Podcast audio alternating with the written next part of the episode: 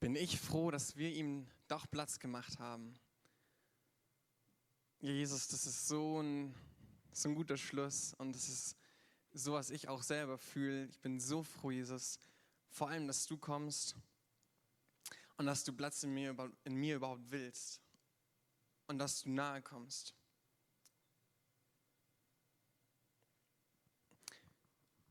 Es ist wieder Weihnachten, haben wir vorhin gesungen. Und Weihnachten ist schon eine coole Zeit. Also viele freuen sich einfach auf diese, auf diese Zeit, weil es gibt Geschenke, vor allem die Kinder freuen sich da. Es gibt gutes Essen, man trifft sich mit der Familie. Auch die ganze Adventszeit mit Adventskalendern. Also ich habe einen ziemlich coolen Adventskalender von meiner Frau geschenkt bekommen. Und es ist einfach eine richtig schöne Zeit mit den Lichtern, Manche mögen vielleicht auch das Dunkle. Ich bin jetzt nicht so ein Fan von dem ganzen Winter und kalt und Schnee. Aber es ist trotzdem einfach eine schöne Zeit.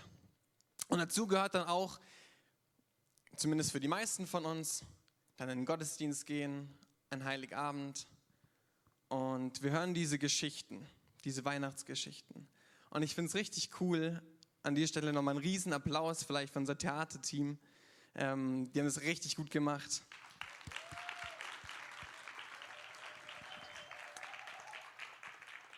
Und ich finde es richtig cool, dass in dieser Geschichte mal die Hauptrolle jemand anderes war, dass die Hauptrolle von diesen Tieren gespielt wurde. Weil ich habe mir so gedacht, wer ist bei mir eigentlich die Hauptrolle, wer ist bei mir die Hauptperson in meiner Weihnachtsgeschichte? Und die Frage möchte ich an euch weitergeben, wer ist eigentlich bei dir die Hauptperson in deiner Weihnachtsgeschichte? Sind es die Geschenke? Ist es das gute Essen? Ist es die Familie oder die Freunde? Oder bist du es selbst? Und mein Thema heute habe ich überschrieben mit dem Satz, ich bin voll. Und ich finde, wir Deutschen, wir kennen das ziemlich gut voll zu sein. Weil wir haben einfach alles, was wir brauchen und wir können uns alles kaufen, was wir, was wir wollen.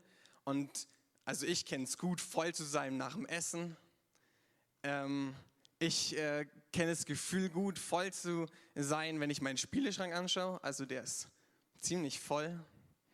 Also wenn mir irgendjemand ein Spiel zu Weihnachten schenkt, dann muss ich erstmal ein neues Regal bauen oder so. Aber wir, wir kennen das ziemlich gut, voll sein. Und ich habe mir zwei Punkte rausgesucht oder zwei Überschriften, wo ich in Bezug auf Jesus und den, den Platz, den wir vielleicht für ihn haben oder nicht haben, ähm, zwei Arten von Personen beschreiben möchte. Und der erste ist, ich bin voll ausgebucht. Also wenn ich meinen Kalender angeschaut habe, die letzten Wochen, trotz Corona irgendwie, ich weiß nicht, wie ich das geschafft habe, dann war der ziemlich voll. Und da sind wir schon auch, also das geht, denke ich, den meisten so, dass wir einfach immer was zu tun haben. Also wir haben Termine, wir gehen arbeiten, wir haben Arzttermine, wir treffen uns mit Freunden, wir haben unsere Hobbys, wir gehen in Sport, wir haben Erledigungen zu tun, wenn, wir, wenn ihr Kinder habt, dann haben die nochmal extra Termine, das heißt, das werden gleich mal eure Termine. Und so sind wir oft ziemlich ausgebucht. Aber mir geht es vor allem auch um, um dieses Innerliche,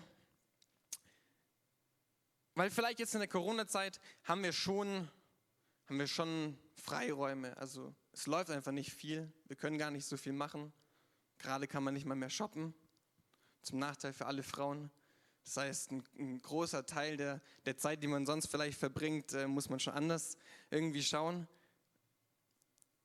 Aber kennt ihr das, dass ihr, auch wenn ihr Zeit habt, also auch wenn ihr jetzt vielleicht von eurem Terminkalender nicht ausgebucht seid, dass ihr trotzdem irgendwie ausgebucht seid, weil ihr an so viele Sachen denkt, weil ihr, auch wenn ihr zu Hause seid, euch mit so vielen Sachen beschäftigt.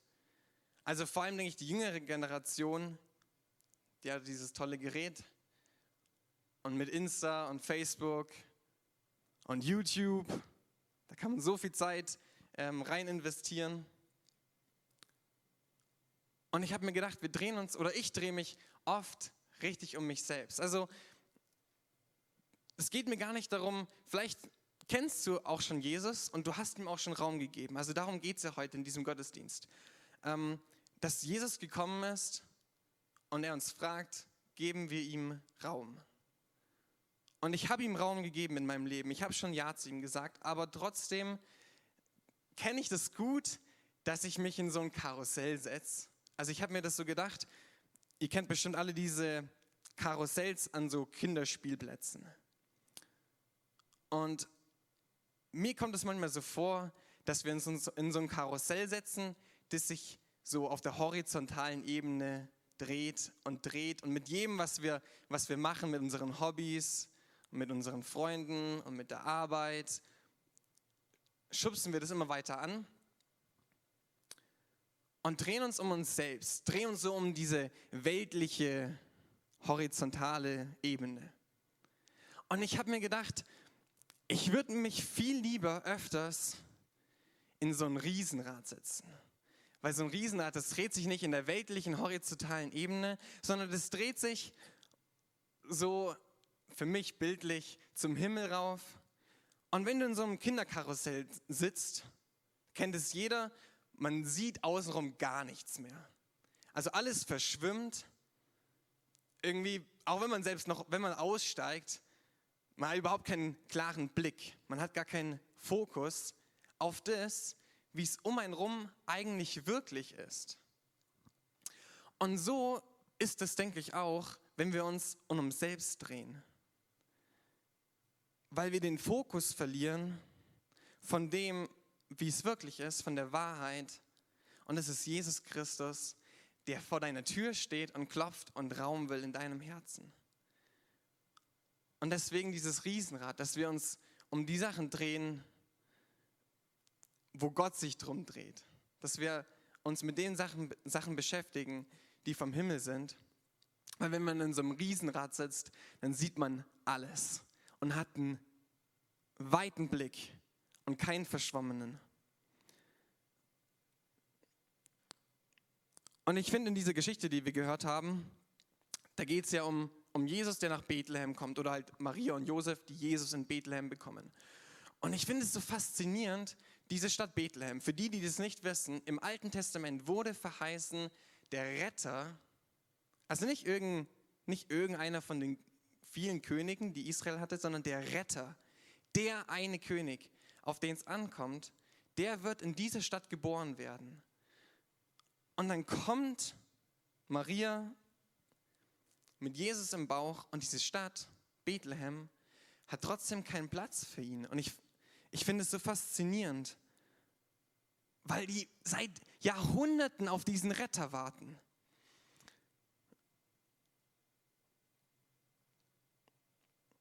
Und ich will dich fragen, hast du Platz für deinen Retter? Hast du Platz für den König, der in dir geboren werden soll? Weil ich, und das finde ich so, so genial, als Gott das erste Mal auf die Welt kommt, in Form von Jesus, da sucht er Platz und ein Kind wird geboren. Maria bringt Jesus zur Welt. Und als Gott das zweite Mal auf die Welt kommt, in Form vom Heiligen Geist, der an Pfingsten kam und Raum gesucht hat in deinem Herzen, dann wurden wieder Kinder geboren, weil die Bibel sagt, so viele ihn aufnahmen, denen gab er das Recht, Kinder Gottes zu sein, zu sein, denen, die an seinen Namen glauben, die aus ihm geboren sind. Ist es nicht genial? Gott kommt und will Platz in deinem Herzen und wenn du es zulässt, dann macht er dich zu einem Kind Gottes. Und da will ich dich ermutigen,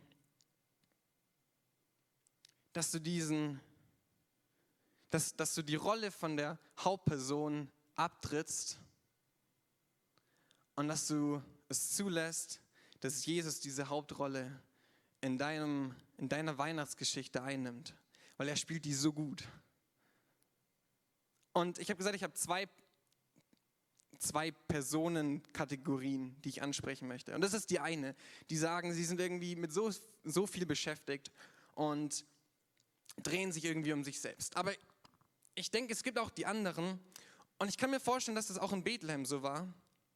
Und da habe ich das überschrieben mit, ich bin voll das Chaos. Und ich kann mir vorstellen, dass Maria und Josef, die einen Platz gesucht haben für eine Geburt, also da wird ein Stall nicht nur nach der Herberge die zweite Wahl gewesen sein, weil ich meine, wer will in, in einem Stall ein Kind bekommen? Und ich kann mir vorstellen, dass manche gesagt haben, sie haben keinen Platz, aber eigentlich meinten so, äh, das ist mir alles noch zu unordentlich hier bei mir drin. Da muss ich erstmal was aufräumen, bevor hier ein Kind in meinem Haus geboren werden kann.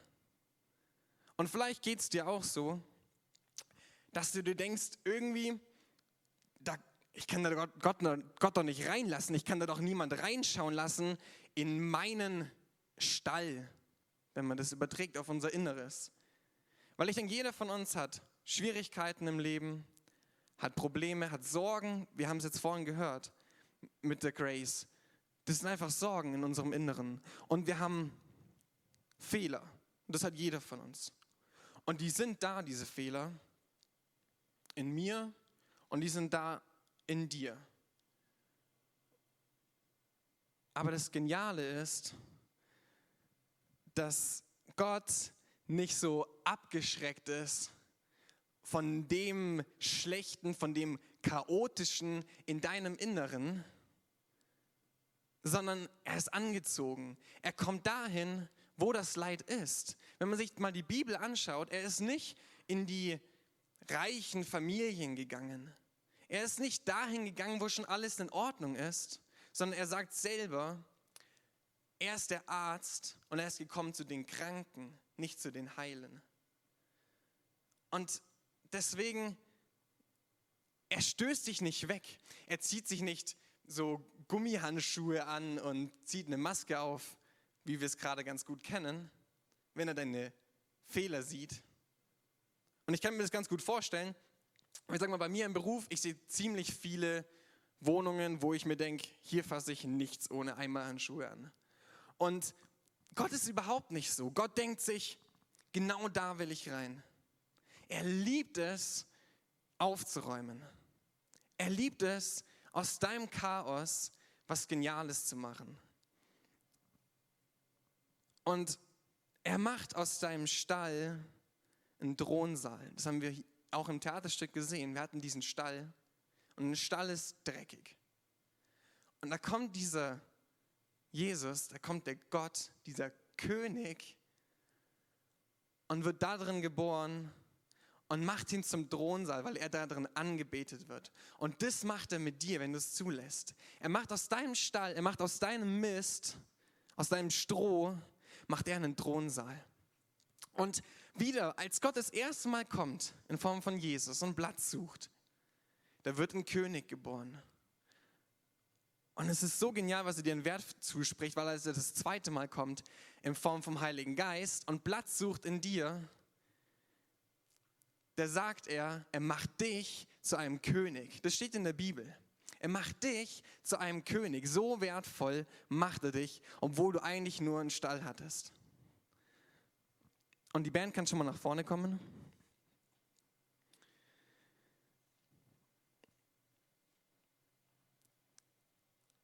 Und wie gesagt, mein Thema ist, ich bin voll. Und ich denke, wir können das auch sagen mit einer positiven Meinung, ich bin voll.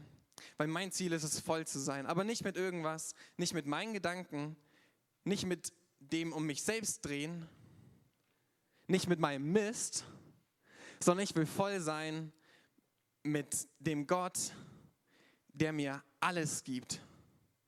Und ich glaube, dass wenn du mit Gott voll bist, dass das einzige voll ist, wo du sonst nichts mehr brauchst. Das einzige voll, wo dir sonst nichts fehlt. Und Jesus, ich möchte einfach danken dafür, dass du so ein genialer Gott bist, der mich, obwohl ich nur Mist